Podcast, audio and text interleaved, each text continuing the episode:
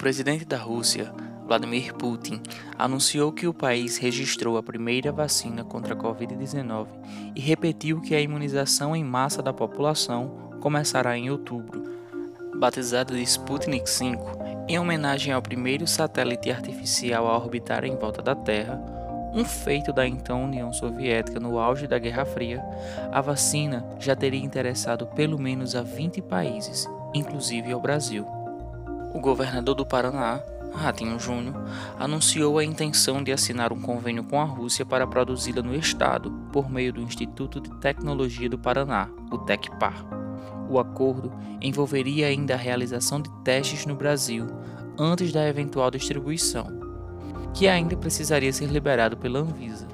Assim, a previsão inicial é que a vacina estivesse disponível no país apenas no segundo semestre de 2021. Ainda que haja interesse por parte de outros países, o fármaco russo é visto com uma certa dose de ceticismo por parte da comunidade científica. Entenda o porquê. O primeiro ponto a ser destacado é que a pesquisa não chegou à fase 3 de testes clínicos. A vacina vem sendo desenvolvida pelo Centro Nacional de Investigação de Epidemiologia e Microbiologia, o Instituto Gamaleya, junto ao Ministério da Defesa. E pouco se ouvia falar sobre ela, porque de fato a pesquisa russa não está entre as mais avançadas neste momento, e como tudo na Rússia, o estudo foi tratado com um certo sigilo, meio como um segredo militar entre as 165 vacinas em desenvolvimento listadas pela Organização Mundial de Saúde, seis estão na fase 3 de testes clínicos, a última de um longo processo que envolve testes pré-clínicos e testes em humanos. A vacina russa não é uma delas, pois acaba de concluir a fase 2. A vice-primeira-ministra russa chegou a dizer que a terceira fase de testes clínicos com uma amostra de 1.600 pessoas começaria neste mês. Não há, entretanto, uma previsão de quando ela seria concluída. A fase 3 dos testes clínicos é importante porque demonstra a eficácia da vacina, se ela de fato protege o organismo. A primeira tem como objetivo verificar a segurança, ou seja, se a vacina produz algum tipo de efeito colateral. E a segunda fase estabelece a imunogenicidade da vacina, verificando qual a resposta imunológica ela desperta. Um outro ponto é que não se sabe detalhes dos testes já realizados.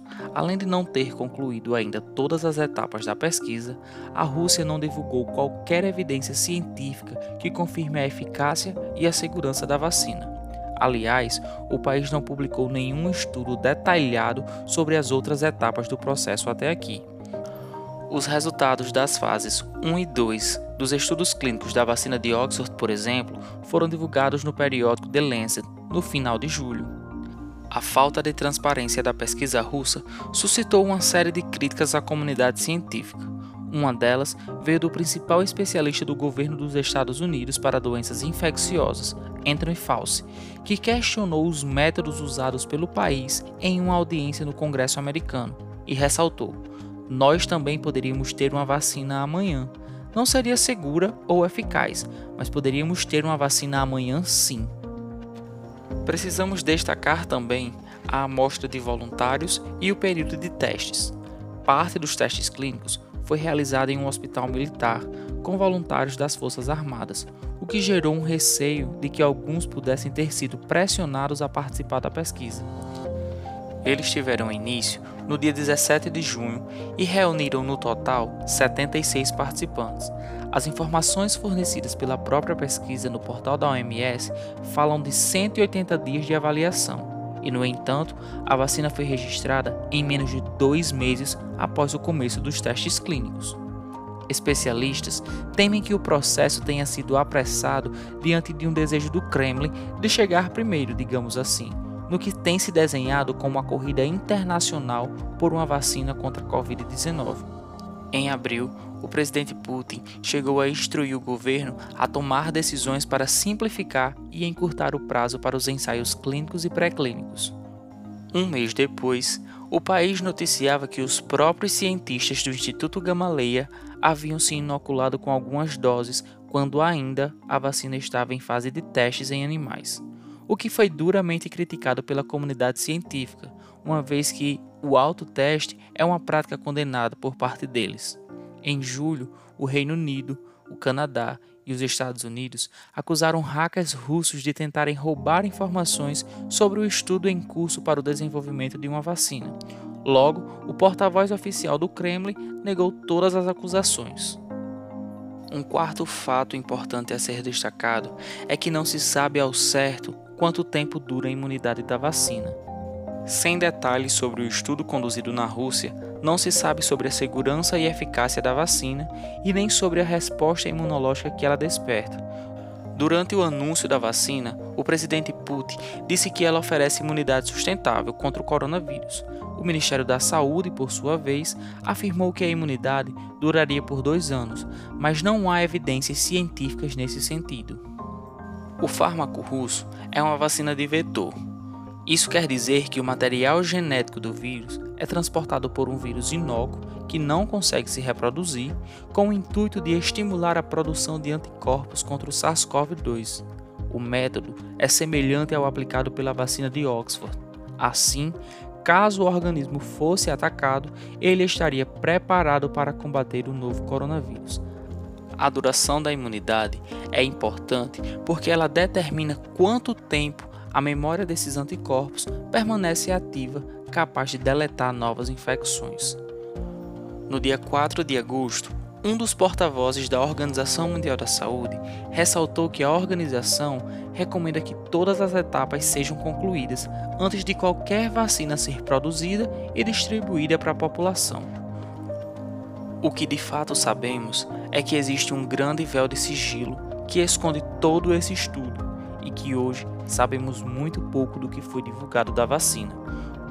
Um outro ponto importante que eu queria destacar são para os efeitos políticos e sociais que o suposto sucesso da vacina pode causar. E nesse contexto, uma coisa é certa: o discurso do então presidente Vladimir Putin já não é mais o mesmo adotado no início da pandemia. Houve uma certa evolução no discurso. Não que no início da pandemia existisse algum tipo de negacionismo a ponto de dizer que era só uma gripezinha, como fez o então presidente Bolsonaro aqui no Brasil. De fato, a Covid-19 era tratado como um assunto de menor importância por parte do governo russo. É tão verdade que o próprio Putin havia nomeado o prefeito de Moscou como coordenador geral da crise, enquanto o próprio presidente se mantinha afastado de toda a situação. Agora, com a divulgação da vacina, Putin consolida sua mudança de comportamento, que passa não só a reconhecer a existência e a gravidade da doença, como também tenta associar o seu nome ao desenvolvimento da vacina.